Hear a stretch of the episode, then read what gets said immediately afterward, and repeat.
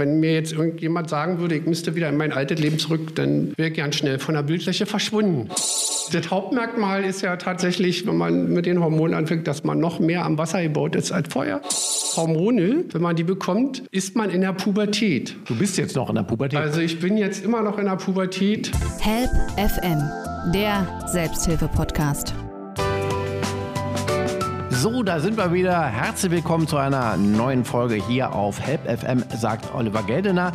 Und diesmal geht es bei uns um ein ganz spezielles und besonderes Selbsthilfethema, wie ich finde. Es geht um die Transsexualität, um die Transidentität, um ein modernes Wort zu benutzen, um Transgender. Und bei uns im Studio ist Katharina. Herzlich willkommen. Hallo, ja, hier ist Katharina. Danke für die Einladung, dass ich hier sein darf und ich freue mich jetzt auf unser Gespräch. Ja, das freuen wir uns natürlich auch. Ähm, ja, Katharina, du stehst vor, sie muss es unseren Hörerinnen und Hörern äh, schildern. In dem Fall wäre ein Video jetzt schöner oder ein, ein Foto. Ne? Also hier lockige rote Haare, eine Mähne fast, äh, lackierte Fingernägel. Trotzdem, es war nicht immer so. Du bist geboren in einem ja, männlichen Körper. Du bist als Junge erstmal auf diese Welt gekommen, was für dich nicht immer so einfach war, ne? Ich bin als Junge zur Welt gekommen, ja, musste dann leider äh, zwangsweise immer in einer männlichen Hülle leben, was für mich die ganzen Jahre eben halt nicht so einfach war.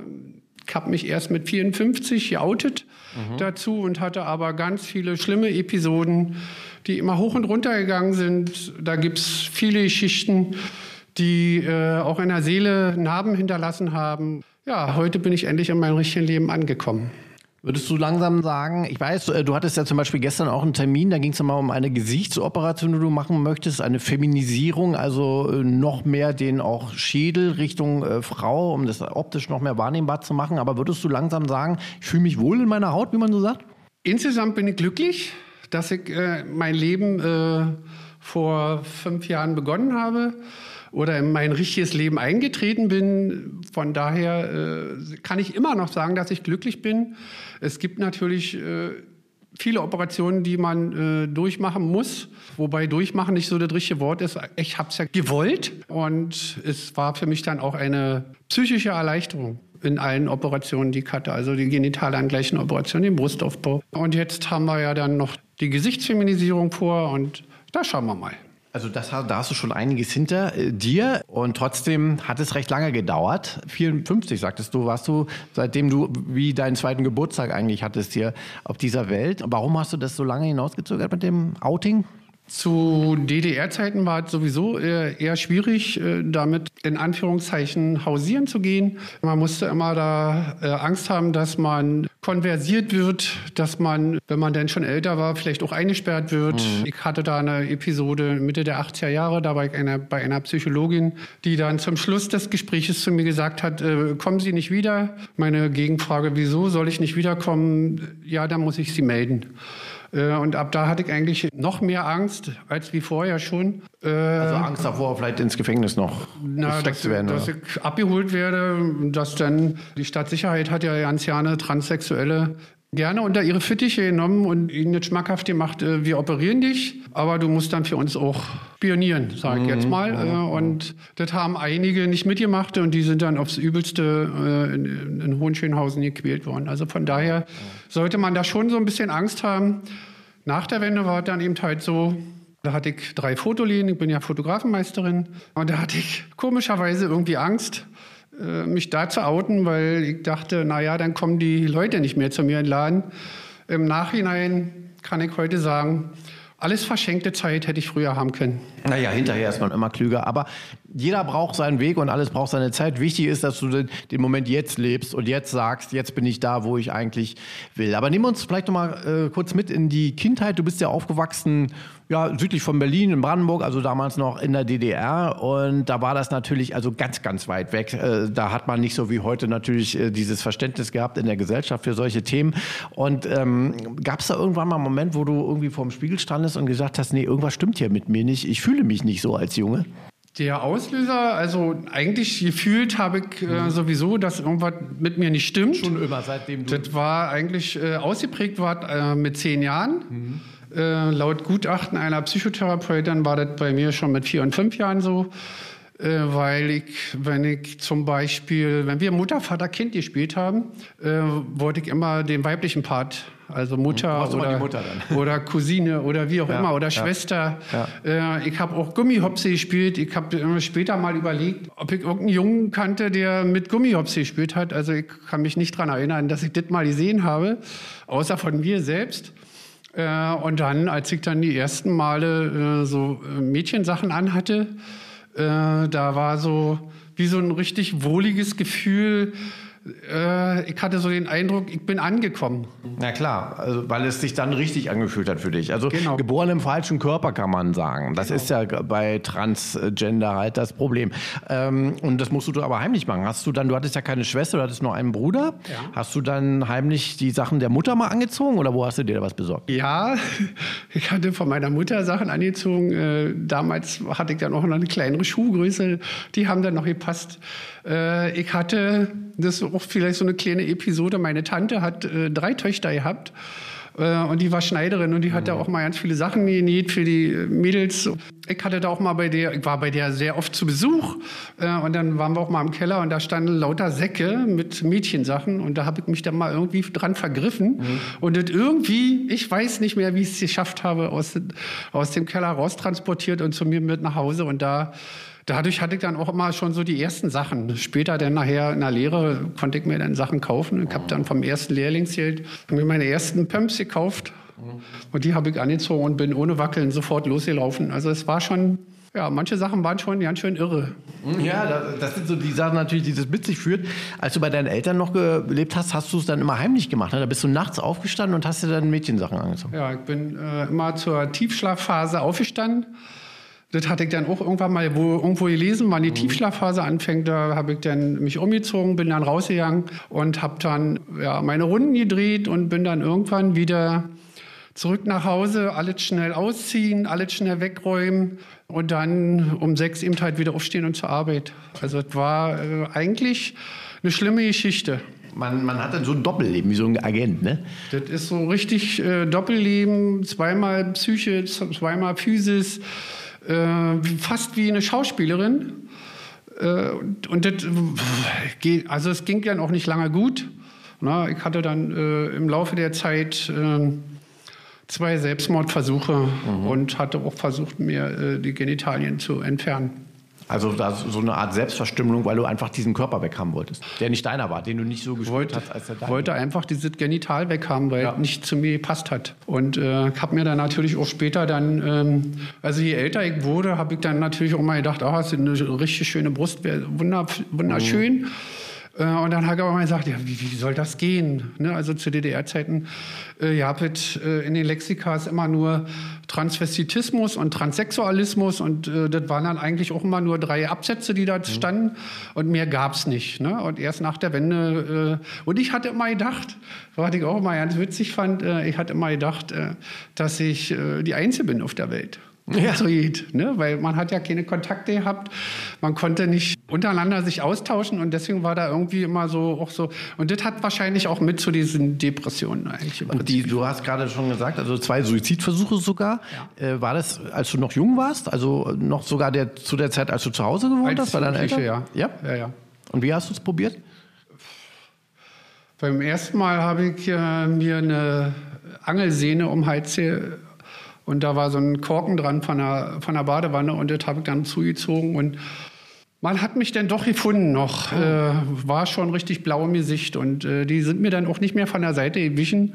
Wer hat dich denn gefunden? Deine Familie? Das war, nee, das war nicht zu Hause, war außerhalb. Wir, wir waren zu einer Party und ich hatte gedacht, naja, die, wir waren ja draußen, ne, war ja, äh, auf Klo wird schon keiner kommen, so, ne, also. Und irgendwie hatte ich da so, einen- so einen Auslösermoment, wo ich gesagt habe, jetzt ist es vorbei, das erträgst du nicht länger und naja. Das war nicht so schön. Ich bin eigentlich zufrieden, dass ich es eben halt nicht geschafft habe. Ja. Also viel schlimmer fand ich ja eigentlich dann, dass ich mit einer großen, großen schwarzen Schneiderschere von meiner Mutter mir die Genitalien abschneiden wollte. Äh, was ich dann Gott sei Dank auch nicht gemacht habe, Hast du zum Glück nie gemacht. Weil sonst hätte man äh, das nicht mehr operieren können. Ja. Und ich hätte es vielleicht auch nicht überlebt, weil ich Wollte dann grad sagen, verblutet. da kann man auch dran sterben. Ne? Genau. Wie hat denn deine Familie, deine Eltern darauf reagiert? Haben die es irgendwann mitbekommen? Ich habe 2018 im Januar äh, mich bei meinen Eltern geoutet. Das war für mich eigentlich auch ganz wichtig, dass meine Eltern das im Prinzip zuerst erfahren. Mhm. Äh, wobei das nicht ganz stimmt. Meine Psychologin hat das als erstes erfahren und dann auch die entsprechenden Maßnahmen ergriffen, mich überwiesen äh, zum mhm. Institut für Verhaltenstherapie in Berlin, wo ich dann fast zweieinhalb, drei Jahre war. Und ich hatte mir dann auch äh, tatsächlich überlegt, wie mache ich das Outing? Ja, ich habe dann auch mein Umfeld gefragt, also ich war dann schon in der mhm. Community auch ein bisschen unterwegs, äh, wie die das machen. Und da haben sie gesagt, na, mach doch so ein kleines Bilderalbum, ähm, wo du dann eben halt Frauensachen anhast. Und das habe ich dann auch so gemacht. Und habe dann extra Termine gefunden bei meinen Eltern. Und äh, mein Vater hatte keine Zeit, meine Mutter saß dann mir gegenüber und dann hatte ich ihr das gegeben. Ich hatte auch über Transsexualismus äh, bei Wikipedia das ausgedruckt, was da so alles so drin steht und hatte ihr das mit ihr, mitgebracht. Und dann hat ihr das so rübergeschoben und dann sagte sie, äh, wer ist denn das? Äh, ist das deine neue Freundin? Und dann habe ich gesagt, nee, das bin ich. Und dann hat sie wie wild da drin geblättert und hat dann irgendwo an meiner Nase irgendwo herausgefunden, dass ich das tatsächlich bin. Und dann kamen so die Fragen, äh, ich glaube, bei älteren Herrschaften ist das so noch äh, verinnerlicht, ob ich denn schwul bin. Und äh, ich hätte doch so viele Freundinnen gehabt. Und was denn? So, und dann habe ich ihr das gegeben und das haben sie eigentlich äh, positiv zu dem Zeitpunkt aufgenommen. Äh, mittlerweile ist es so, dass sie in aller Wahrscheinlichkeit damit nicht klarkommt. Sie, sie spricht mich immer noch mit meinem Dead-Namen an, also mit meinem alten Namen und verwendet auch männliche Personalpronomen, so dass ich mich von meiner Mutter, von meinen Eltern zurückgezogen habe. Und wir haben jetzt auch nur noch so einen kleinen Kontakt über WhatsApp. Also die kommen damit nicht so klar. Die kommen Einfach. damit gar nicht klar. Help FM, der Selbsthilfe-Podcast. Erlebst du es als Diskriminierung, wenn man dich, äh, sag mal, du hast gerade angesprochen, also mit männlichen Pronomen zum Beispiel anspricht? Für mich ist das definitiv eine Diskriminierung. Mhm. Also du möchtest als Frau wahrgenommen werden, ganz klar. Bist ja, wie gesagt, vom Erscheinungsbild her auch. Und es gibt aber immer wieder Situationen, du hast mir vorhin auch erzählt, du warst auf einer Reha, das hatte war wegen einer anderen Krankheitsgeschichte. Da ist es nochmal so vorgekommen, dass du richtig diskriminiert wurdest. Da war ich, also ich war kürzlich zur Reha wegen einer Lungengeschichte. Äh, da sollte ich zum, zur Schwimmgymnastik mhm. und hatte da ein Bikini an. Und als ich dann in die Umkleide kam, sagte die Frau, was was machen Sie hier? Und ich sage, was machen Sie denn hier? Und dann mhm. dachte, wusste ich schon in etwa, dass es in ja, die. Richtung geht. Und dann haut sie noch raus, ähm, dass ich, ich wäre doch keine Frau, ich wäre doch ein Mann mhm. und ich wäre hier falsch. Und dann habe ich da, im, also ich war dann sofort in Trance. Ja. Und habe dann mein Bikini-Oberteil runtergerissen und habe dann gesagt, äh, willst du mal Brüste sehen? Und dann sagte sie dann so lapidar, ach, sorry, tut mir leid, ich habe mir die Brille nicht aufgehabt. Mhm. Und danach hatte ich einen Nervenzusammenbruch. Also für mich ist das äh, das Übelste überhaupt, was passieren kann. Äh, okay. es gibt ja, wie bekannt, äh, üblere Sachen. Äh, hatten wir ja jetzt kürzlich beim CSD, wo äh, Transmann zusammengeschlagen worden ist und äh, daran gestorben ist auch. Mhm. Und andere in der Straßenbahn die Perücke runtergerissen, angespuckt, äh, ins Gesicht geschlagen. Also wir sind noch lange nicht da, wo wir hinwollen. Das dauert sicherlich noch ein paar Jahre. Ja, auf alle Fälle. Es hat sich natürlich schon viel geändert, wenn du mal zurückblickst. Ne? Kindheit, damals DDR eh noch anders. Nach der Wende, als du dann raus warst von zu Hause sowieso Lehre, dann hast du dich selbstständig gemacht als Fotografin. Da konntest du natürlich dich ausleben und sicherlich auch in den 90ern und Nullerjahren warst du viel unterwegs, vermutlich auch. In Berlin, da hatte man ja schon mehr Möglichkeiten, mehr Freiheiten. Ähm, wie sieht es eigentlich so sexuell aus? Du hast äh, Freundinnen gehabt, du hast wahrscheinlich auch Freunde gehabt, du bist pansexuell, hast du gesagt. Also so in dem ja. Fall querbeet pansexuell sind halt, äh, ich bin nicht festgelegt ja. auf ein Geschlecht, von daher äh, ist es für mich leichter als, äh, aber wobei, wenn jemand sagt, ich bin lesbisch, dann äh, es, muss es nicht schwerer sein. Mhm. So, ne? Aber für mich ist es eben halt, ich bin, habe da keine Festlegung. Also ich finde sowohl Frauen schön als auch Männer schön. Ich finde auch Transsexuelle schön. Also wie gesagt, die Bandbreite ist da sehr weit gefächert. Und du hattest auch schon mit allem möglichen wahrscheinlich Beziehungserfahrung und kannst da auf eigentlich zurückblicken, nehme ich an. Ja, hatte ich.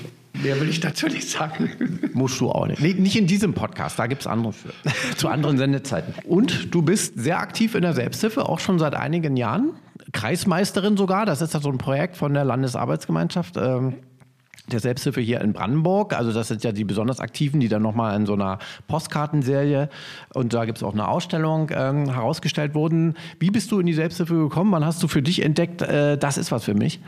Der Auslöser war eigentlich, weil ich ja in Berlin äh, in einer Selbsthilfegruppe äh, mit integriert war, dass ich gesagt habe, wir haben hier im ländlichen Raum keine Selbsthilfegruppe, mhm. die sich mit Transgender äh, befasst. Und ich hatte gedacht, äh, wir versuchen das mal hier im ländlichen Raum. Das war in Ludwigsfelde damals, ne? Das war dann in Ludwigsfelde.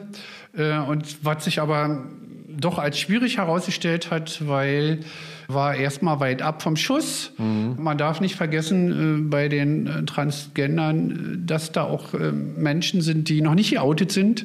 Die wollen dann natürlich auch nicht irgendwo erkannt werden. Also ich habe da mal so ein mhm. Paradebeispiel, Ludwigsfelde, das Hochhaus. Mhm. Wenn du da als Trans äh, rauskommst aus deiner Wohnung und bist noch nicht geoutet, dann kannst du da ganz schlimme Dinge erleben. Mhm. Dass du da eben halt auch äh, misgendert wirst und zusammengeschlagen wirst und so weiter.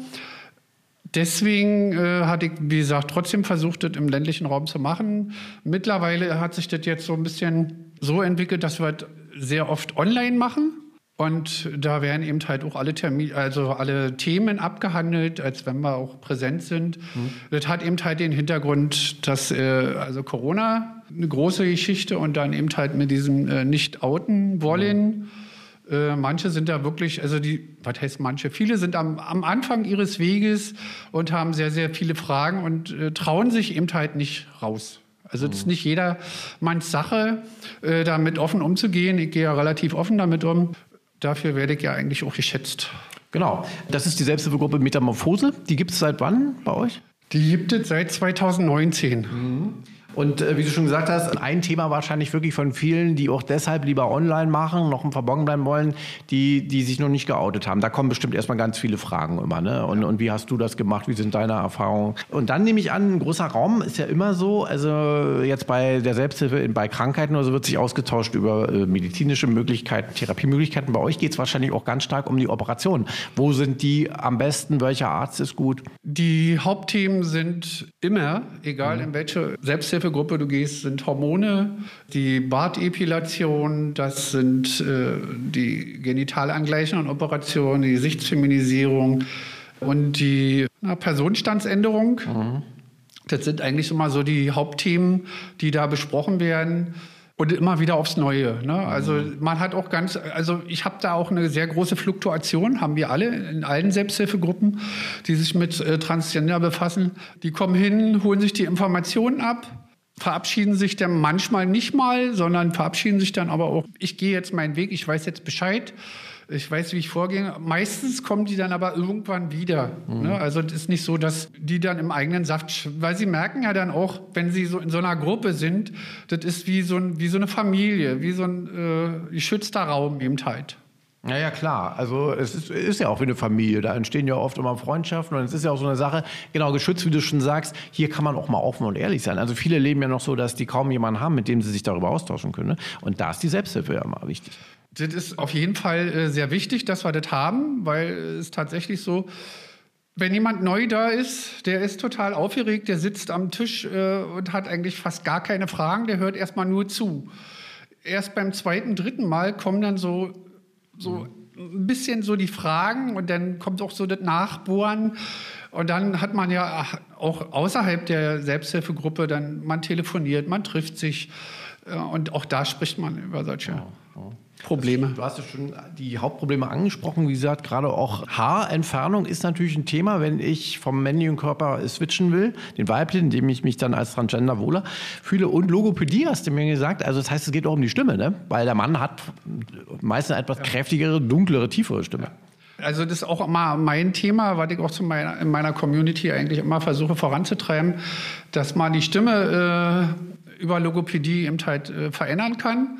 Man kann das auch mit Operationen machen, das ist aber relativ äh, gefährlich, weil wenn äh, die Stimmlippen zu sehr zusammen kann eine Fistelstimme kommen, man kann heiser werden oder man kann nur noch ganz leise sprechen und deswegen ist eigentlich immer empfehlenswert, dass man Logopädie macht. Das ist ja jetzt, was wir jetzt hören, ist ja auch nicht meine richtige Ja. Stimme. Meine richtige Stimme ist Hallo, Frau Klaus, hier ist die Frau Klaus. Das war früher meine Stimme. Ich bin aber jetzt mit der Stimme, die ich habe, sehr glücklich und äh, bin auch angekommen und werde auch so wahrgenommen. Wie, wie hast du die Stimme bekommen? Also da wurde jetzt kein Eingriff gemacht körperlich, keine Operation. Ist das jetzt reines Training? Also muss Reines Training, immer wieder. zwingen oder ist es mittlerweile automatisch, dass du jetzt in dieser Stimmlage redest? Für mich ist es jetzt äh, mittlerweile automatisch. Ich muss da auch nicht drüber nachdenken.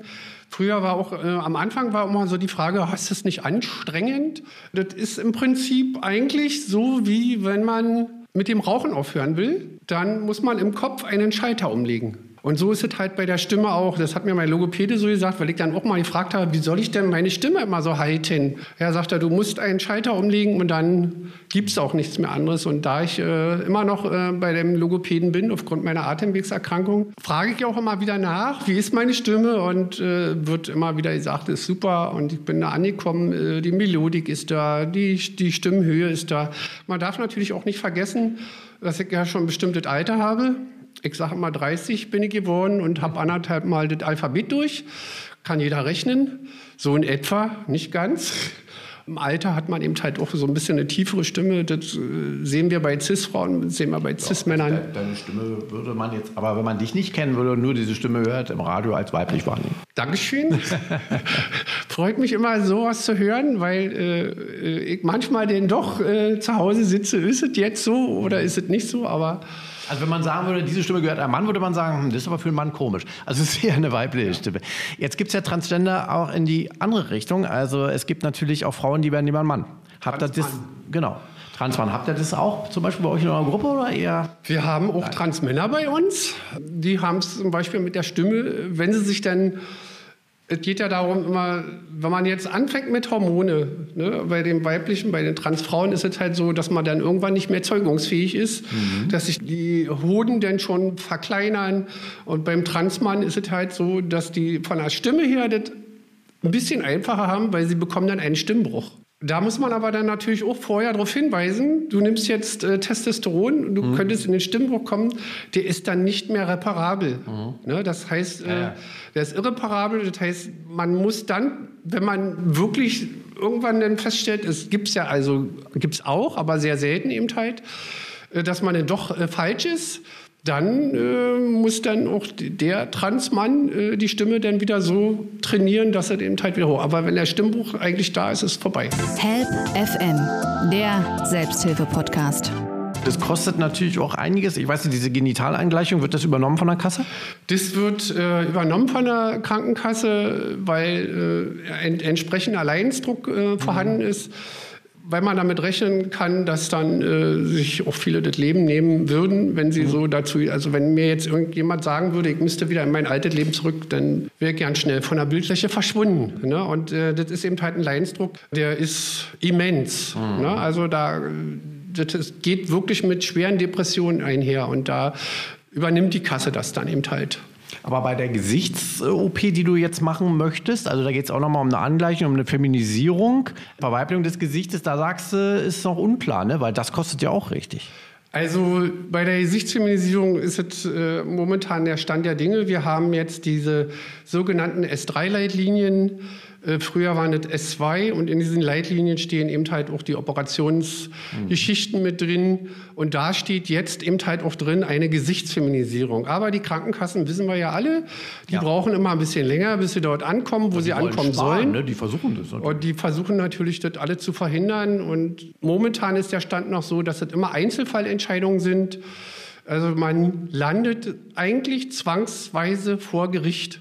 Und das ist eigentlich dann auch schon wieder gefühlt wie eine Diskriminierung, weil andere Leute über, entscheiden dann über uns, Ja. ob wir das kriegen oder ob wir es nicht kriegen. Ne? Also die können sich ja auch im Prinzip nicht reinversetzen, wie das dann eben halt so ist. Es gibt ja nicht nur arme Transfrauen, es gibt ja auch welche, die richtig in Lohn und Brot stehen und viel Geld verdienen, die machen das dann äh, privat und bezahlen das dann aus Aber eigener das kann Tasche. bis zu 30.000 Euro kosten. Ne? Ja, es gibt unterschiedliche, je nach Operateur. Und äh, also Passau zum Beispiel, da liegen wir bei 30,5, in Berlin liegen wir bei 18. Im Ich Ausland werde- wird das auch gemacht? Im Ausland? Im Ausland wird es auch gemacht. Äh, früher war ja in, in Belgien der Herr van der äh, die Koryphäe in Europa, wo alle Transleute äh, hingegangen sind, hingefahren sind, hingeflogen sind. Der ist aber leider vor einem halben, dreiviertel Jahr verstorben. Und da ist jetzt momentan so der äh, zweite Hotspot äh, in Marbella in Spanien. Da fahren jetzt auch schon viele hin und lassen sich dort operieren, weil die eben halt versiert sind und weil die da in Anführungszeichen, das hört sich jetzt schlimm an, aber dann eben halt diese Operation so wie auch am Fließband machen. Also die machen, oder sagen wir mal anders, die machen eben halt viele Operationen, dadurch sind die versierter, dadurch sind die Ergebnisse natürlich auch viel besser. Also das willst du aber auf alle Fälle machen lassen.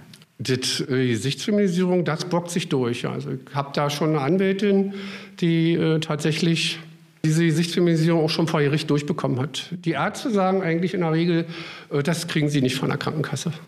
Aber du bist eine Kämpferin und äh, wünschen wir dir viel Glück, dass du das auch äh, durchziehst. Wäre das dann so die letzte Baustelle beim Baustellekörper oder hast du dann noch? Also die Gesichtsfeminisierung ist jetzt momentan so mein vordergründigstes, äh, was ich habe. Äh, Danach käme noch die Bartepilation. Äh, das wäre dann eine Nadelepilation, wo dann jedes einzelne Barthaar angestochen wird und mit einem Elektroschock verödet wird. Das zieht sich dann aber über drei Jahre hin. Aber wenn man es denn durch hat, hat man tatsächlich keinen Bartwuchs mehr. Eine ganz tolle, weiche, schöne Gesichtshaut. eine weibliche Haut, zart. Die Haut haben wir ja, ja schon durch die Hormone. Ja. Ne, also die Hormone machen eben halt eine weiche Haut. Die Hormone machen äh, Fettumverteilung. Hormone machen äh, Muskelabbau. Also Hormone machen schon ganz viel und auch im Kopf machen die äh, Hormone ganz viel, weil die Hormone clustern sich am Gehirn an und man fängt dann äh, mit der Zeit über die Jahre dann auch viel weiblicher zu denken noch, als man vielleicht vorher schon gedacht Also durch Östrogenzufuhr, da- Ja. das hast du alles vertragen, ne? weil das kann ja manchmal auch, wenn es falsch dosiert ist oder so. Na, das kommt immer drauf an. Also ich habe zum Beispiel ein Gel, äh, aber da gibt es eben halt welche, die auch äh, auf, auf der Haut äh, empfindlich reagieren. Die nehmen dann eben Tabletten oder bekommen Spritzen oder bekommen Pflaster. Das muss man dann eben halt von Fall zu Fall beim Endokrinologen eben halt austesten. Also bei dir ist das gut verlaufen. Was hast du denn da gemerkt? Also dein Hirn war ja eher sag mal, auf Testosteron und dann kam das Östrogen. Inwiefern hat sich dann zum Beispiel dein Denken, dein Verhalten äh, verweiblicht? Ja, also das, Hauptmerkmal ist ja tatsächlich, wenn man mit den Hormonen anfängt, dass man noch mehr am Wasser gebaut ist als vorher. Das Klischee würdest du sagen, stimmt. Also wenn da ein Filmchen läuft, äh, wo eine herzzerreißende Szene ist, fließen sofort die Tränen. Früher, wenn mir jemand gesagt hätte, ach, ich schenke dir mal eine schöne Pflanze, hätte ich gesagt, was soll ich damit? Mittlerweile ist zu Hause äh, alles voller an Pflanzen. Die gehen auch nicht mehr ein. Das, was für mich ja auch immer noch ein Erfolg ist. Ja, es gibt, ganz viele Geschichten. Man ist auch so ein bisschen nicht mehr so auf Krawall. Ne? Tes- Testosteron ist ja immer dieses männliche, bullige Gehabe. äh, Und ähm, das ist alles anders geworden inzwischen. Also Also das merkt man schon, ja. Das ja, ist und, interessant. und auch ähm, natürlich äh, und dann äh, eben halt auch so wohnungstechnisch. Äh, man findet plötzlich die Einrichtungen, die man hatte. Ach Gott, das ist ja alles ganz schlimm, das müssen wir mal verändern. Und man hat da ganz andere Ideen. Und äh, also das ist Farben auch vermutlich, ne? Farben an den Wänden. Farben, natürlich pink ist meine Farbe. pink und blau. Von daher, also das- es tut sich tatsächlich. Und ähm, was vielleicht auch noch ganz äh, interessant und witzig ist, Hormone, wenn man die bekommt, ist man in der Pubertät. Also das, was andere in ihrem jugendlichen äh, Alter durchmachen, mache ich jetzt gerade durch. Und diese Pubertät, sechs bis neun Jahre lang geht die. Du bist jetzt noch in der Pubertät. Also ich bin jetzt immer noch in der Pubertät und ganz am Anfang, wenn jemand mich da irgendwie angepiekt hat, dann bin ich explodiert. Also es war tatsächlich alles so. Na, also äh, es fing dann auch an, äh, am Anfang eine Brust zu wachsen. Äh, das hat gezogen, das hat geschmerzt und da bekommt man dann immer von den Cisron äh, gesagt, äh, willkommen im Club. ja, also das verjüngt auch. Ja, Du siehst auch gerade jung und strahlend aus. Ja, dann wünschen wir dir weiter viel Erfolg äh, auf deinem Weg, der ja auch ein Leidensweg war, wie wir erfahren haben. Aber du bist, da bin ich mir 100% sicher, jetzt auf dem richtigen Weg, auf deinem Weg. Und darum geht es ja letztendlich auch bei uns immer hier im Podcast und um die Selbsthilfe, dass jeder einfach mal in sich hineinhorcht und sagt, wer bin ich eigentlich, was will ich und wo ist mein Weg? Und den sollte man gehen und nicht den, den andere einem vorschreiben. Jetzt ist es ja so zum Schluss noch gefragt, politisch hat sich schon viel getan, auch gerade jetzt natürlich durch die Ampel oder äh, sind ja auch starke rot-grüne Inhalte natürlich, die die Bundesregierung zum Beispiel voranbringt. Da tut sich einiges, was du wahrscheinlich sehr positiv wahrnimmst. Was würdest du dir noch wünschen, vielleicht von der Politik, von der Gesellschaft, damit es für euch Transmenschen noch leichter ist? Für mich hat momentan die oberste Priorität die gesundheitliche Versorgung. Das heißt, äh, es kann einfach nicht sein, dass ich ständig, wenn ich einen Antrag oder wenn ich irgendwas, also genital angleichende Operationen, nehmen wir mal als Beispiel, äh, muss ich einen Antrag stellen. So, dann fordert der medizinische Dienst mich dazu auf, Gutachten einzureichen, zahlreiche Untersuchungen zu machen, Urologe, Gynäkologe, Endokrinologe. Ähm, der Operateur muss seinen Senf dazugeben. Für mein Verständnis sollte das einfach so sein, wenn ich zum Arzt gehe und ich sage, ich möchte gerne, dass das jetzt gemacht wird, dass es dann ohne großen Tovabu äh, eben halt auch stattfindet. Es gibt tatsächlich Krankenkassen, wenn man Hormone haben möchte, dass die sich da querstellen. Da muss dann eine Indikation schreiben und, und, und. Ich sage einfach, wenn ich schon so weit bin, dass ich diesen Weg dann beschreite und mich geoutet habe, wo gibt es da denn noch Fragen? Letztendlich habe ich immer so das Gefühl, irgendwelche anderen Leute wollen über mich bestimmen. Finde ich, also ich sehe das jetzt auch wieder bei der Gesichtsfeminisierung, da kommen dann eben halt auch von dem medizinischen Dienst dann solche Sachen. Wir sprechen jetzt von äh, Gesichtsfeminisierung. Ich soll dann Befunde vom Urologen einholen, vom Gynäkologen. Ich weiß nicht, was das mit dem Gesicht zu tun hat.